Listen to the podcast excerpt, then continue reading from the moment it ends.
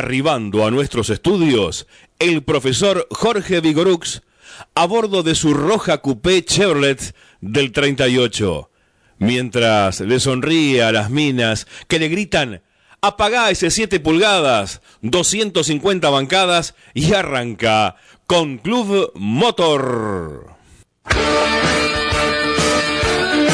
Hola mis queridos amigos, muy muy buenos días, les deseamos obviamente con Germán Rodrigo Rubido desde, desde Boxes y bueno, y yo acá en pista pilotando este, este Club Motor que bueno, ahora no quema nafta para su funcionamiento, sino que, y bueno, eh, debido al, al cocovirus, eh, eh, lo hace con una mezcla de alcohol, ¿vio?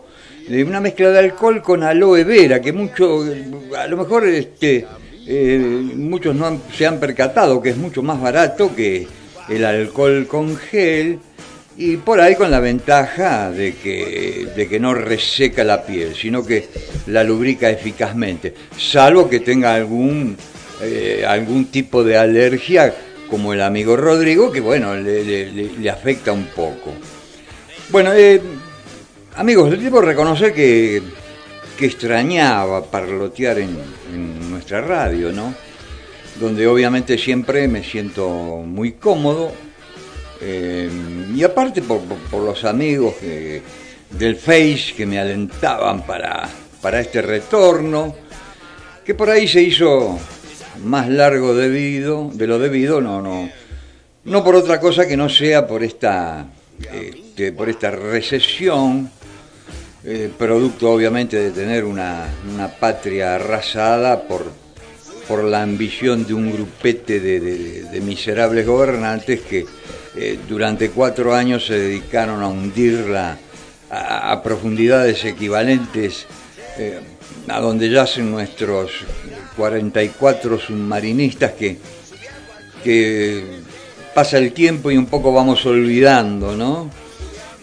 Como también vamos olvidando a, sus desconsoladas familias, aunque bueno, afortunadamente el gobierno ha hecho algo por ellos. Y, bueno, este, y a saber si nuestros seres no ofrendaron la vida por alguna eh, traición pergueñada en su momento. ¿eh?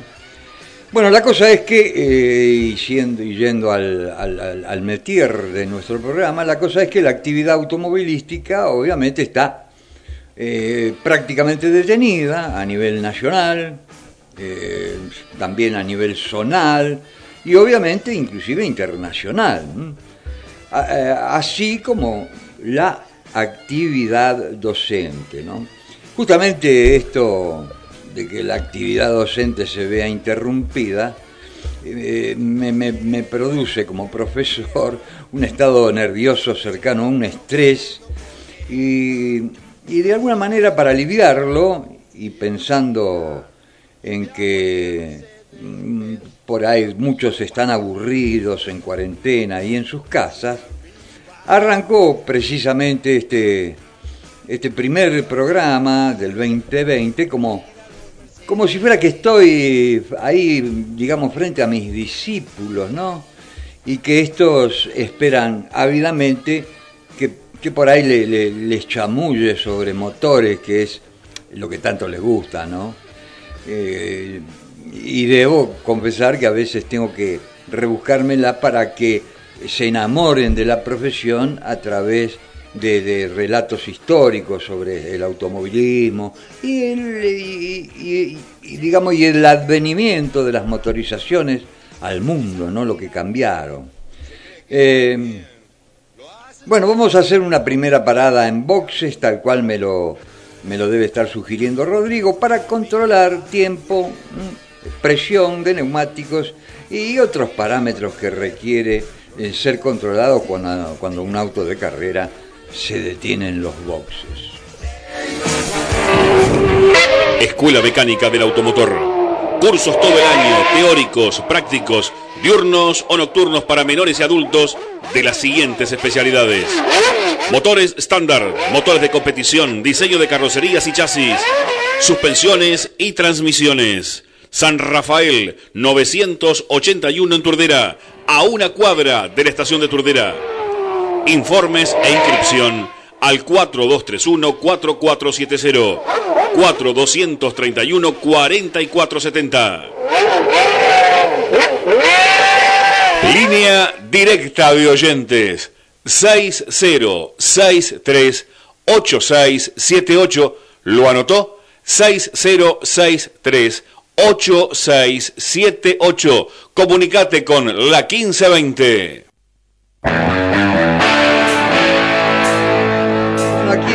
Quienes debo más o menos agradecer que me este, que, esté nuevamente en la radio, alentándome para, para eh, volver a encauzarnos en este programa. Bueno, eh, agradezco las hurras que en su momento me brindó, por ejemplo, el amigo Federico Hernández, Alberto Gómez da Costa, Gerardo Miguel Casale, eh, Javier Genovesio, Enrique Cabrera, Guillermo Meunier, Rubén Tejada Amoroso, Rubén Vallejo, Miguel Iglesias, Rodolfo Ford, Darío Alejandro Maita, Roberto Svaglia, Carlos Ojeda, Alejandro Gutti, Raúl Pupo, Héctor Fuentes, Susi López, Rubén Ratti, Horacio Díaz, Ricky Taguada, Mariano Hernán, Tato Cuadrini, Cristian Daniel, Rolando Cobasi,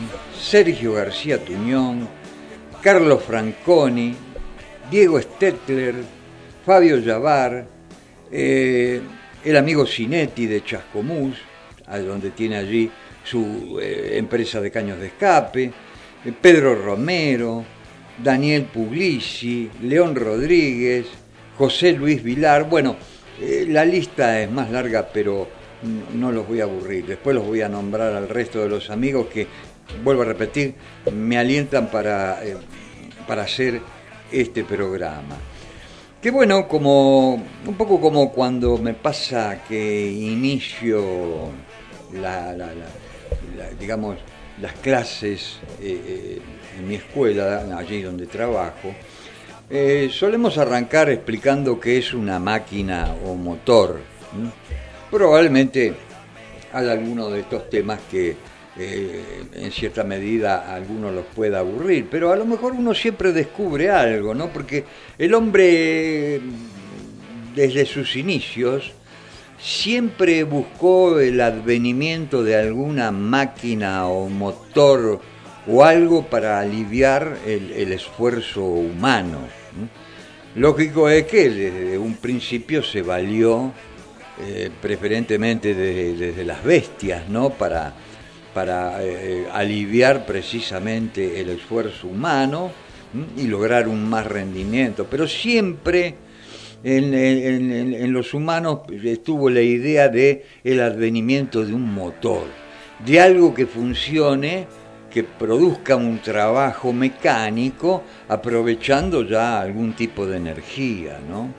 Ya en la antigua Grecia empezaron las primeras manifestaciones de la energía que podía presentar este, el vapor, por ejemplo, ¿no? Eh, un, digamos, un científico de la época, por ejemplo, dentro de un cilindro que había ubicado verticalmente y que trabajaba con un eje central a lo largo del cilindro, eh, al cilindro lo colmaba de agua y tenía dos salidas en la parte superior como apuntando para generar un sentido de giro, como para generar una cupla, un par. La cosa es que el tipo llenó eso de agua, abajo hizo un fueguito, el agua contenida en el interior del cilindro pasó eh, gradualmente al estado de vapor, adquirió una tensión y obviamente ese cilindro, por la expulsión del vapor, empezó a girar, ¿no? Claro, eso a los ojos de los profanos parecía en, aquel entonces una, algo relacionado con la brujería, pero para los tipos más inteligentes eh, ya era eso una expresión o manifestación del, de, una energía, ¿no? Tal es así que, bueno, la máquina de vapor, eh, por allá por el año 1762, eh, cobró una importancia fenomenal, eh, habiendo sido creada y fabricada por James Watt. El tipo prontamente fabricó algunos motores eh, motores que, por supuesto, tienen una caldera bajo la cual eh, arde el hogar para, para, para que entre en ebullición el agua que está en la caldera, cuya presión va a un pistón que directamente a través de una biela movía una rueda. El tipo, James Watt, este, hizo unos motores de vapor fantásticos, aprovechando la energía del calor a través de cualquier fuente de energía, ¿no? Lo que uno pudiera quemar eh, es suficiente para que el agua entre, obviamente, en ebullición. Y sus motores empezó a, fabricarlos en distintos tamaños, con distintas potencias. Lo que le costaba era venderlos, le costaba venderlos porque la gente mucho no entendía qué, podía hacer con ese motor, ¿no? Eh, qué sé yo, supóngase el tipo tenía una diligencia con, con, seis caballos y, la utilizaba para, bueno, para, para cubrir sus viajes de larga distancia, ¿no? Bien, entonces el, tipo que se le ocurrió, se le ocurrió ante el advenimiento de un cliente que qué motor le convenía, qué podía hacer, entonces hizo precisamente una especie de equivalencia entre la fuerza de un caballo y lo que él ofrecía como motores. Y ahí nació el HP, el horse power, el caballo de fuerza. El tipo buscó inteligentemente, como buen ingeniero que era, ¿no? No todos los ingenieros, obviamente, son ingeniosos, ¿no? Eh, ya tenemos la prueba de que hay algunos que son muy paspados pero por lo general un ingeniero de verdad tiene mucho ingenio. Entonces dijo el tipo, voy a hacer una unidad entre la fuerza animal, que la llamó HP, horsepower, y mis motores.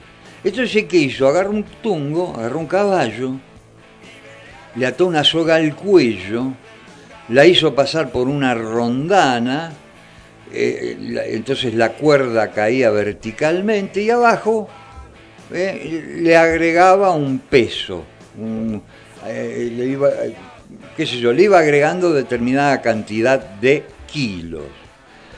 ¿Qué quería lograr el tipo? Saber, cuando el caballo avanzaba, cuántos kilos podía levantar a la altura de un metro en el tiempo de un segundo cuántos kilos podía levantar a la altura de un metro en el tiempo de un segundo.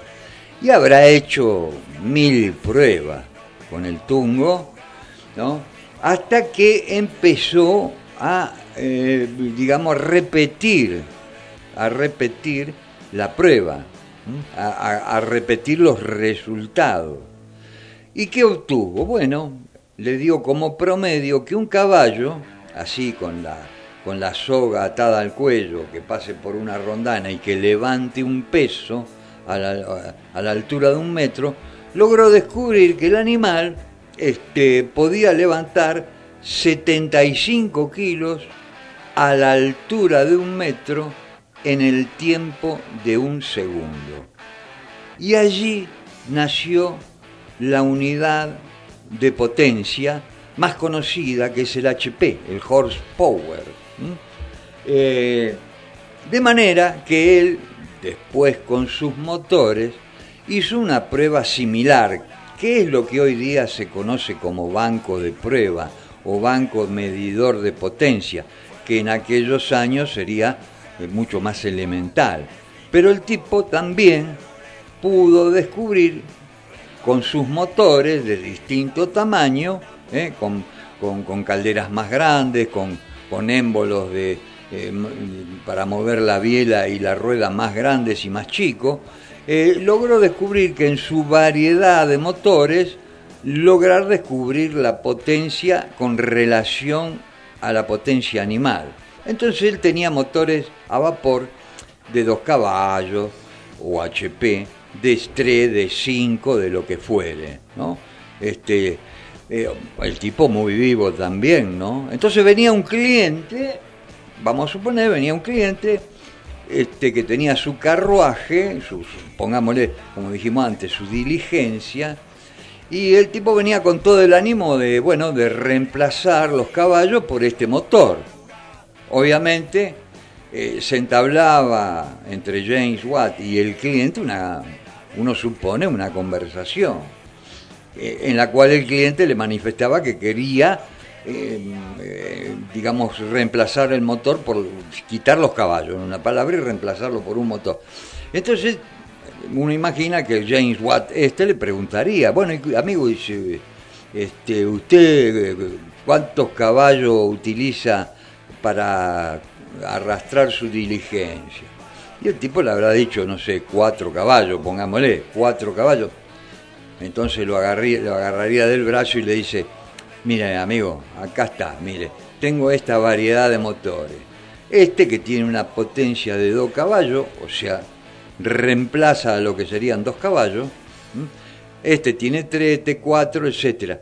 Le recomiendo este, por ejemplo, que tiene cinco caballos de fuerza, 5 HP, o sea que usted con este motor cubre tranquilamente los cuatro caballos de fuerza que utilizaba para mover la diligencia y hasta le sobra uno. Y le digo más, tiene la ventaja que no, no, se le cansan con la facilidad que se puede cansar un animal.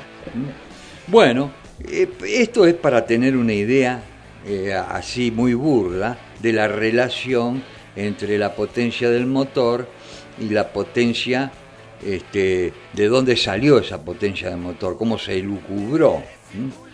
Eh, tal es así que hoy se sigue más o menos ese mismo parámetro. Cuando nosotros nos hablan de que un motor tiene 100 HP, 100 caballos de fuerza, justamente se supone que ese motor puede hacer el trabajo de 100 caballos, por ejemplo. Así de fácil.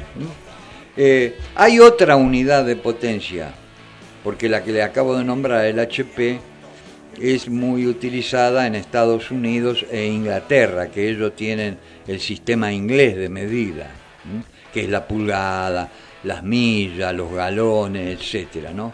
En el resto del mundo se usa el sistema métrico decimal. Y también está el CB, el caballo vapor, eh, que, lo admite el sistema métrico decimal, pero es casi igual. ¿eh? Es casi igual al HP. Hay una mínima diferencia, difícil de explicar este, en este momento, hay una mínima diferencia en, el, en la evaluación de la potencia, pero es exactamente eh, lo mismo. Hay una mínima diferencia en el resultado. ¿eh? El HP, claro, como es de origen estadounidense, eh, usted vio cómo es la cosa, los yankees tienen todo lo más polenta, así que el HP es más fuerte que el CB. Tal es así, por ejemplo, para darle a entender algo muy sencillo, eh, una Ferrari. Una Ferrari puede tener 700 eh, CB, que es la unidad de medida de potencia que se utiliza en Europa, por ejemplo. 700 CB. A, pongámosle 8.000, 9.000 revoluciones por minuto, que es la velocidad que gira el cigüeñal, obtiene esa potencia. Entonces, como lógicamente a ellos les interesa, digamos a Ferrari, le interesa el mercado yankee por ser un mercado de cierto poder adquisitivo y una gran cantidad de ciudadanos que tiene el país del norte. Entonces, bueno, ellos declaran una potencia en HP para que el americano la entienda, ¿me comprende? Entonces, dicen que la Ferrari tal tiene, por ejemplo, 800 cb a, a 10.600 revoluciones, por decir una cifra, ¿no?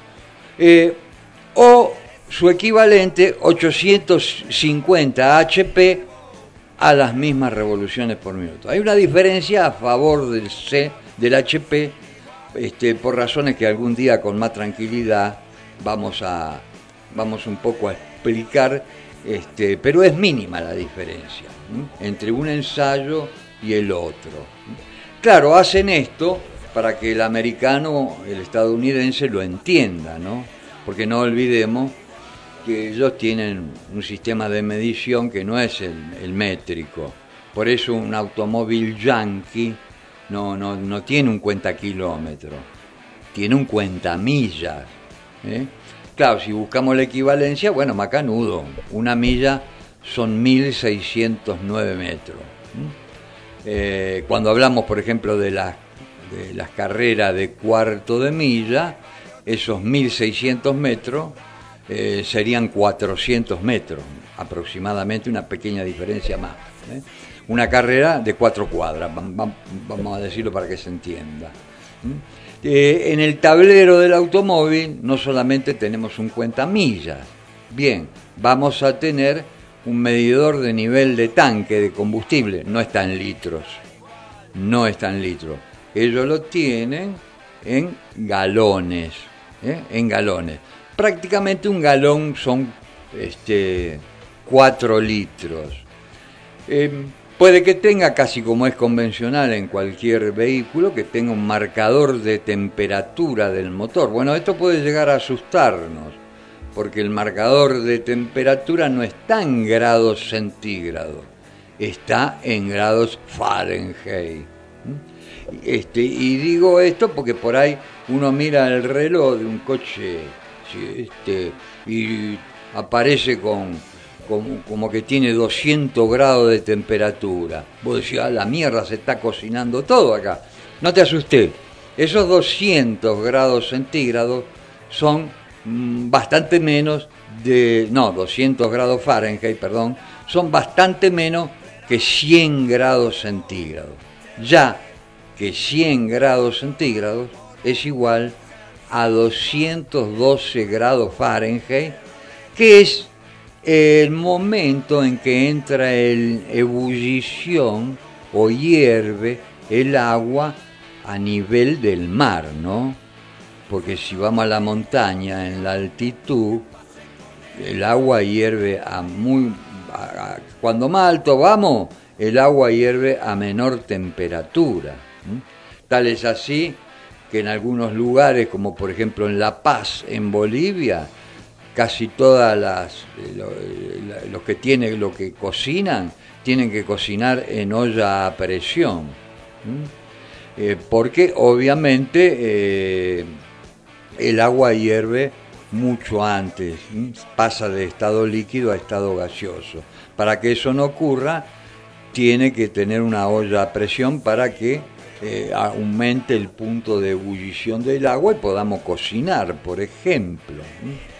Eh, también es importante en la altitud que esté bien presurizado el sistema de refrigeración del motor, porque si no resulta que si la tapa del radiador está libre, ventea libremente, ante una presión atmosférica muy baja, el agua a lo mejor, depende de la altitud, hierve a 60, 70 grados. O sea que el motor está prácticamente frío y se le escapa el agua.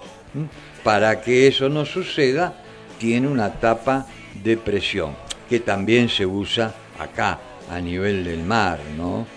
porque siempre conviene tener en el sistema de refrigeración del motor eh, una presión superior a la atmosférica, cosa que si el motor por algún esfuerzo o alguna anomalía eh, sufre un, un, plus de temperatura y pasa de 100 grados, bueno, el agua no se, no se vaya, ¿eh? aunque esté a más de 100 grados, va a estar en estado líquido. Pongámosle que está a 105, 110 grados, una temperatura alta, pero a 105, 110 grados no se derrite ni se perjudica ninguna pieza del motor. Pero si el agua se pianta, sí, porque van a ser muchísimo más de 105, 110 grados. Y ahí es donde viene el daño. Eso sí, cuando un motor recalienta, eh, por alguna normalidad, cualquiera fuere, puede ser mecánica, ¿no? Que, que no ande el electro, que se trabó el termostato, este, que se tapó el radiador. Lo que no hay que hacer este, eh, es levantar el capó, así con toda facilidad, ¿no? y ponerse de pecho ahí adelante del motor porque puede estallar una manguera ¿eh? Y nos quemamos gravemente, especialmente si se utiliza en el sistema de enfriamiento eh, algún líquido de los llamados anticongelantes que tienen aditivos letales muy infecciosos ¿eh? y pueden originar una quemadura realmente muy peligrosa. Ni hablar de la tapa del radiador, esa ni se toca. Así que si un motor recalienta, ¿eh? no le abra el capó, déjalo ahí. Eh, lo parás, eh, si lo parás ahí, déjalo ahí, que le baje solo la fiebre y que no te vaya a provocar un accidente. Bueno, vamos a hacer una parada en boxe eh, que me está proponiendo con su mirada el amigo Rodrigo y después continuamos con algo más relacionado con la potencia ya de los motores térmicos. Escuela Mecánica del Automotor. Cursos todo el año, teóricos, prácticos, diurnos o nocturnos para menores y adultos de las siguientes especialidades. Motores estándar, motores de competición, diseño de carrocerías y chasis, suspensiones y transmisiones. San Rafael 981 en Turdera, a una cuadra de la estación de Turdera.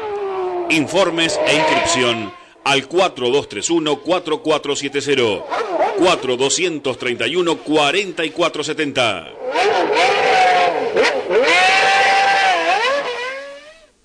Línea directa de oyentes 6063 8678. ¿Lo anotó? 6063 8678. Comunicate con la 1520.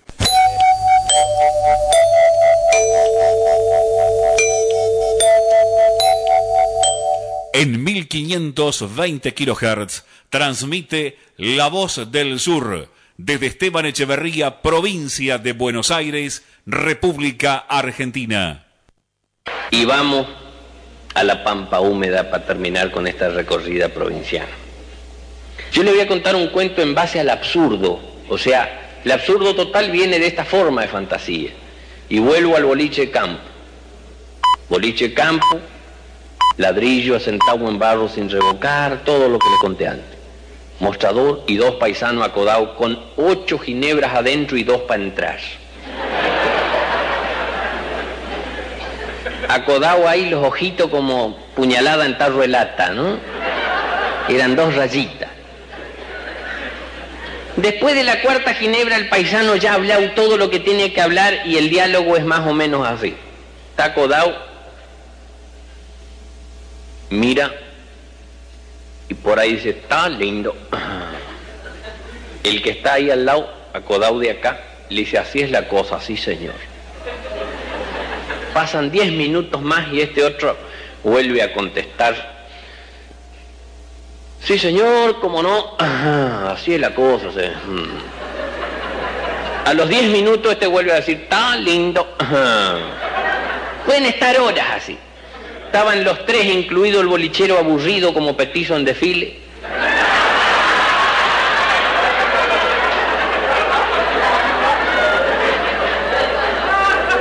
En un momento dado contra la luz de la puerta de entrada aparece un paisano bien plantado, metro noventa, metro noventa y cinco, unas espaldas tremendas.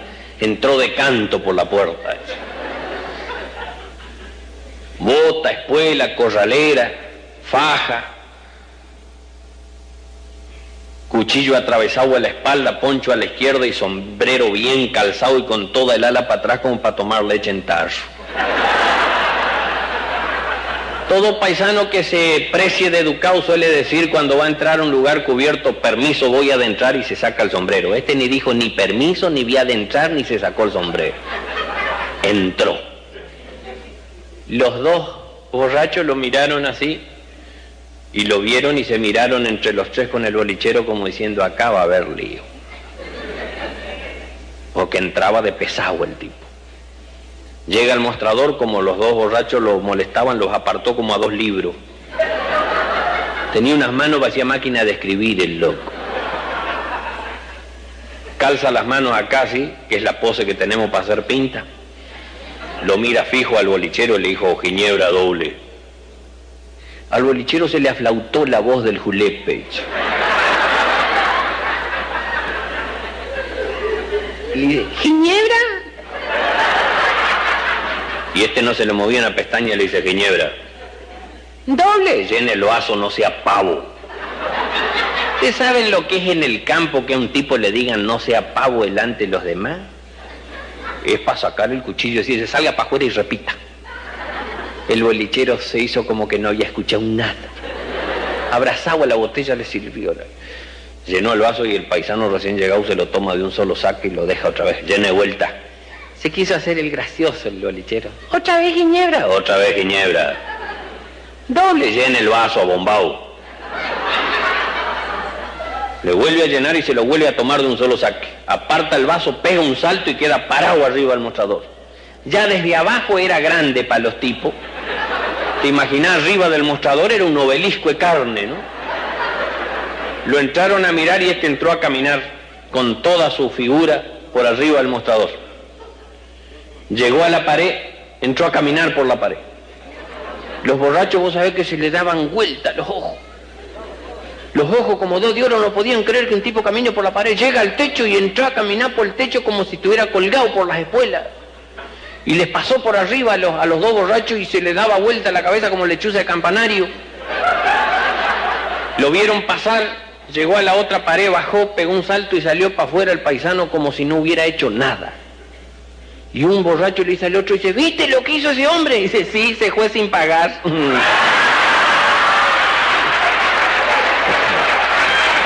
Nuestro sitio web para que nos escuches en todo el mundo. www.lavozdelsur.com.ar Un toque de humor con el inefable Luisito Landricina. Un toque de humor que obviamente estamos necesitando porque eh, es obvio que tenemos la cabeza quemada, ¿no? Ante tanto eh, ataque, ante tanta eh, malaria. Este, le digo, hay que tratar de refugiarse un poco en el humor, especialmente ahora que hay que estar en casita, cuidándonos de que el, el cocovirus, digo cocovirus porque nos están haciendo el coco también, ¿vio? Así que eh, eh, un poco de humor viene bien, para no estar tan tenso con todo lo que nos está aconteciendo, con todo este tremendo bombardeo. Bueno, les hablaba entonces antes de la potencia del motor y cómo este James Watt había creado una relación entre la potencia del motor con respecto a la potencia de un caballo, ¿verdad? Con el devenir del tiempo, el motor de vapor, eh, digamos, fue más exclusivo del ferrocarril, porque el automóvil a vapor existió, pero tiene sus inconvenientes. Imaginemos que, eh, qué sé yo, estamos acá, en Luis Guillón con Rodrigo y decimos, eh, vamos, yo, hasta el capital que tenemos que ir a buscar tal cosa.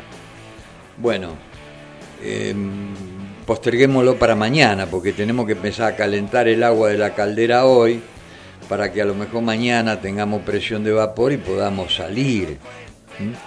Quiero decir que es un motor impráctico. En el ferrocarril fue fenómeno por las largas distancias que cubría, porque la caldera solía estar dividida en dos partes entonces usaba la mitad de la caldera y llegaba a un determinado lugar, cargaba la caldera que había agotado y ya la otra estaba funcionando. Entonces eh, este, iba y venía cubriendo las distancias sin detenerse nunca el motor a vapor en el ferrocarril. ¿no? Eh, en el automóvil fue realmente, mm, si bien existió, no fue práctico. Sí lo fue en su momento el motor eléctrico. ¿eh? El motor eléctrico equipó a muchos automóviles por allá por en 1910, 1920 y era el era, era el vehículo preferido, el auto con motor eléctrico, porque no hacía ruido, porque te subía y ya apretaba el acelerador y andaba, porque lo podía manejar con facilidad una mujer, no sin este no era sucio, no era ruidoso. El, automóvil eléctrico tuvo un, un arranque increíble. Después eh, se sobrevino el advenimiento de que se descubrió el petróleo, eh, un hidrocarburo que está bajo la tierra y que es la descomposición de animales prehistóricos, ¿no? Y bueno, eh, se, descubrió que ese hidrocarburo se lo podía destilar y se podían obtener distintos combustibles y lubricantes combustibles entre los cuales el más importante era la nafta porque ya el ingeniero alemán Rudolf Otto había propuesto el ciclo de cuatro tiempos. Pero claro, ahora el motor encontraba una enorme popularidad gracias a el descubrimiento del y destilación del petróleo. Y así este, el automóvil se logró un amplio, porque el automóvil eléctrico era muy caro, eh, la gente rica lo podía tener. En cambio, ahí nació la, digamos, la genialidad de Henry Ford de producir, de hacer un automóvil con un motor a explosión en gran serie, ¿eh? con una fabricación masiva. Entonces este, hizo un automóvil muy, muy barato, como fue el Forte, eh, que lo podía comprar cualquiera, porque valía 200 dólares. No, eso, no son los mismos 200 dólares de ahora, pero aún en aquel entonces era una cifra muy barata, a punto tal que él se, Henry Ford se gratificó al saber que todos sus empleados iban al trabajo y a su casa y lo usaban para pasear automóviles de su producción. Bueno, así fue como el Forte eh, ocupó uno de los lugares más importantes y creo que no sé si conjuntamente con el Volkswagen Escarabajo no son los dos autos más vendidos en la historia del automóvil. Creo que están ahí porque Forte hubo en todo el mundo. Y lo mismo el Volkswagen Escarabajo, que no hace demasiado tiempo que se dejó de fabricar. Creo que el último lugar donde se fabricó fue en México. Este, y fue un vehículo extremadamente popular. Bueno, la cosa es que ahí, a raíz de, del petróleo, encontramos los motores térmicos, ¿no? los motores que son capaces eh, de aprovechar la energía térmica de un combustible una energía térmica que todo combustible tiene en estado latente, y a través del fenómeno del ciclo de cuatro tiempos, propuesto por el ingeniero Otto, y a través de su combustión, ahí intervino otro genio que fue un tal Rumkorf, que este, creó un dispositivo que era capaz de alimentarse de una corriente de bajo voltaje, transformarla en una corriente de alto voltaje que alimente a la bujía y ese alto voltaje es lo que le permite a la corriente saltar un espacio libre. quien más, quien menos, cualquiera de nosotros que está relacionando con el mundo del automóvil, sabemos que si alejamos un cable de bujía, de, la bujía, eh, la chispa puede llegar a saltar entre 2 y 3 centímetros. En la bujía no tanto, por eso la bujía tiene como mucho un milímetro de luz entre sus electrodos, porque adentro del cilindro está la presión de la compresión. entonces reduce la posibilidad de salto. Mientras que bajo la presión atmosférica, o sea, al aire libre, que es de un kilo por centímetro cuadrado, puede llegar a saltar esos 3 centímetros. Así que bueno, este Rumkorf ideó lo que nosotros conocemos como el sistema de encendido, que después, claro, progresó enormemente, y le permitía saltar la chispa que en el interior del motor, allí en la cámara de combustión, producía la combustión, lo que vulgarmente le llamamos explosión, del aire y la nafta. Entonces, la terrible energía térmica que generaba esa combustión origina una presión que encuentra el, como elemento móvil al pistón.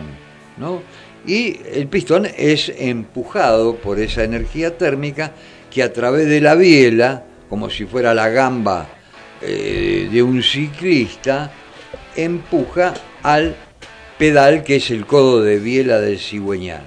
Y allí se transforma la energía térmica en trabajo mecánico en forma rotativa. Eso sí, tengo una mala noticia, esa energía térmica es muy pobre el motor, eh, aún en la actualidad, pese a todas las mejoras que se, le ha introducido, tiene un rendimiento térmico muy bajo. Tanto el motor de cuatro tiempos, como la turbina de aviación, como el motor gasolero que tiene un poquito más de rendimiento térmico que el nastero, pero ese rendimiento térmico anda entre el 20 y el 25%. Eh, para que se entienda, vos parás en la estación de servicio, cargas mil pesos, pongámosle, de nafta, y el motor que tanto te gusta que tenés ahí bajo el capó, ¿sabe cuánto te, te utiliza? Te utiliza 200 pesos o sea, 800 pesos te los quema eh, al divino cohete, al divino gas. Lo tira, te tira 800 pesos. ¿Dónde? Bueno, 400 pesos. ¿Viste ese calorcito que larga el radiador? Para mantener la temperatura del motor acorde a la resistencia de los materiales y también para que no se produzca detonación ese calorcito que te larga el radiador, 400 pesos. Y los otros 400 pesos, ¿dónde lo tira? Por el escape. Porque ese ruidito lindo que tanto nos gusta, especialmente de un motor de carrera vueltero, ese, ese ruido son otros 400 pesos de esos mil que cargaste. Eh, ¿Por qué? Porque cuando el pistón baja impulsado por la explosión, cuando llega abajo de todo, no es que desapareció totalmente el poder energético de, esa, de esos gases, no, tiene un montón, pero ¿qué va a hacer? Llegó el pistón abajo, es como si vos venías andando en bicicleta y el pedal te llegó abajo y, y seguía empujando. Viste que vos eh, aflojás directamente el pedal. ¿no? Es una cosa que la gobierna el cerebro. Bueno, el motor cuando llega el pistón abajo, inclusive un poquito antes, se abre la válvula de escape. Y a través de la válvula de escape, precisamente se escapan los otros 400 mangos. Así que tenés 400 mangos que se te escapan por el escape y otros 400 que se te escapan por el radiador, ese calorcito lindo. Te usó nada más que 200 pesos. 250 pesos en el mejor de los motores. No más, ¿eh? No más. Eh, esa es la gran ventaja que en realidad tiene el motor eléctrico. El motor eléctrico tiene un rendimiento prácticamente del 100%. O sea, la energía que le das al motor para que se, se produzca trabajo mecánico, prácticamente en forma integral se transforma en eso, en trabajo mecánico. Por eso es muchísimo más económico. ¿no? Este, creo que ya el motor eléctrico definitivamente está consagrado. ¿eh? Va a llevar bastante tiempo, claro está, porque uno de los detalles es que no es totalmente anticontaminante, porque claro, las baterías, los acumuladores, uno lo mira en unos pocos automóviles, poca cosa, pero si todos los automóviles fueran eléctricos, el reciclaje de esas baterías es bastante contaminante. De manera entonces que, bueno, seguramente la tecnología se irá encargando, especialmente generando baterías de litio, que es una cosa es una de las cosas que nos, este, que nos quieren robar en Argentina y es una de las cosas que a, Evo Morales le costó el gobierno, porque Bolivia es la máxima fuente de litio, que viene a ser el petróleo del futuro. Y lógico, al negro se lo quieren robar. ¿Que se lo van a sacar por las buenas? No, se lo quieren sacar por las malas, obviamente. Y tiene eh, este, un una cantidad de litio formidable los bolivianos. Tienen un negocio que es de ellos, pero que, bueno, se lo quieren robar, claro está. Y vaya a saber si no se lo robaron. Y en ese litio está el futuro de las baterías que van a ser mucho más livianas, van a tener mucho más autonomía, van a perdurar muchísimo más y fundamentalmente van a ser muy poco contaminantes. Pero volviendo a, lo que tenemos, que es nuestro motor térmico, recordemos que eh, el motor de cuatro tiempos, ese que tiene un ciclo ideado por el ingeniero Otto, por eso también se lo llama ciclo Otto, eh, tiene cuatro carreras de pistón, en donde en una de ellas, en una carrera descendente, ingresa al interior del cilindro la mezcla como si fuera de un aerosol de aire y nafta. Aunque, al igual que los diésel, hay motores nuevos, algunos, que en ese primer tiempo respiran nada más que aire, aire solo, como el diésel. Y cuando empieza a subir, eh, tiene un inyector adyacente a la bujía que inyecta la nafta. En el diésel la inyecta cuando está cercano al punto muerto superior.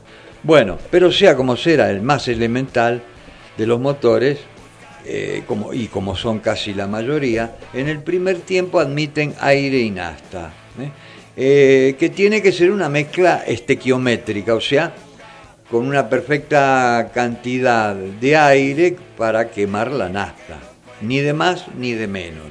Porque si hay exceso de nafta es mezcla rica, el motor pierde potencia y consume mucho, aparte de que el exceso de combustible lava la pared de los cilindros, en parte se pasa por los aros a la parte inferior, contamina el aceite que pierde sus cualidades lubricantes, ¿no? Eh, y aparte forma carbón, porque al faltar oxígeno para quemar el combustible se coquifica y forma ese carbón que a veces obstruye este, los escapes este, y colma la cámara de compresión y la cabeza del pistón. Tampoco puede ser muy pobre, o sea, exceso de aire y falta de combustible, porque el motor tiene una temperatura de trabajo muy alta en esas condiciones que a veces pueden perforar un pistón, por lo derrite la cabeza del pistón, que comúnmente se le dice se pinchó un pistón, ¿no? Porque se agujerea literalmente, o bien quema especialmente las válvulas de escape que están expuestas a un fuego muy intenso y pese a la gran calidad que tienen las válvulas de escape, pueden llegar literalmente a derretirse, ¿eh? a quemar las válvulas de escape. Em, puede trabajar con una mezcla ligeramente pobre, especialmente en condiciones de no esfuerzo, eh, pero no puede ser muy pobre para no ocasionar lo que dijimos. Esto lo regula normalmente el carburador, que le cuesta bastante, pero que lo hace con gran perfección los sistemas de inyección electrónica, que son mucho más inteligentes y que, eh, por supuesto, pueden mantener las proporciones aire-nafta con absoluta perfección. Em, en ese primer tiempo entonces se llena el interior del cilindro. Inmediatamente cierran las válvulas, ¿eh? tanto de admisión como de escape, y empieza la carrera de compresión. Entonces empieza a subir la presión, un kilo, dos kilos, tres kilos, cuatro kilos. Le da una mano también que aumenta la temperatura por compresión. Y cuando llega arriba al punto muerto superior, ahí con la mezcla comprimidita en la cámara, salta la chispa. Como la combustión no es, o la explosión no es instantánea, hay un pequeño avance al encendido, que en otro momento vamos a hablar porque es, es muy importante ese avance al encendido, tanto en automóviles estándar y ni que te digo en motores de carrera, ¿no? Este, un detalle que conviene tener muy en cuenta, ese avance al encendido, pero ya lo vamos a hablar, porque en los estándar no es muy importante, porque el fabricante te da los valores de avance porque él ya lo experimentó en, fábrica. Pero en un motor de carrera lo tenemos que experimentar nosotros. ¿eh? Y cuando un punto de encendido está bien, se usufructúa eh, de una muy buena potencia del motor. Bueno, combustión, la presión sube y entonces, eh, manteniendo las válvulas cerradas, obviamente baja el pistón empujado por la presión motriz que ya sabemos que no la usa a full. Llega el pistón a las proximidades del punto muerto inferior, o sea, abajo del cilindro, un poquito antes, abre la válvula de escape y ya empiezan a salir los gases quemados que terminarán de salir cuando el pistón este, los expulse definitivamente en el cuarto tiempo. Un motor que, como vemos, tiene tan solo una carrera motriz, la de, eh, de explosión, o expansión, ¿no? Es el tercer tiempo.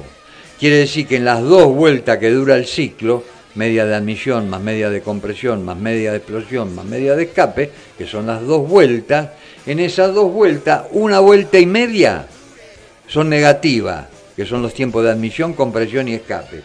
Y tan solo eh, tienen media vuelta motriz o positiva, que es el tercer tiempo de combustión y expansión. Por eso es que para que un motor tenga regularidad de marcha necesita de un incremento en el número de los cilindros. Como mínimo, para tener una explosión atrás de otra, cuatro cilindros se necesitan de un motor y de allí la gran popularidad de este motor. Pero, che, se nos fue el tiempo, amigos míos, así que este, cuídense, por favor, y volveremos eh, el próximo martes al mediodía y los esperamos. Hasta entonces, gracias. Chao, Rodrigo. Por hoy llegó a su fin Club Motor. Presuroso lo vemos al profesor levantando el capó de la chiva y echándole con la mamadera un sorbo de nafta a las seis gargantas de los Weber. Finalmente arrancó y allá va, en medio de contraexplosiones y una densa humareda tóxica de hidrocarburos no quemadas. ¿Volverá? Acordate que te espera los martes y jueves aquí en la 1520, aquí en La Voz del Sur.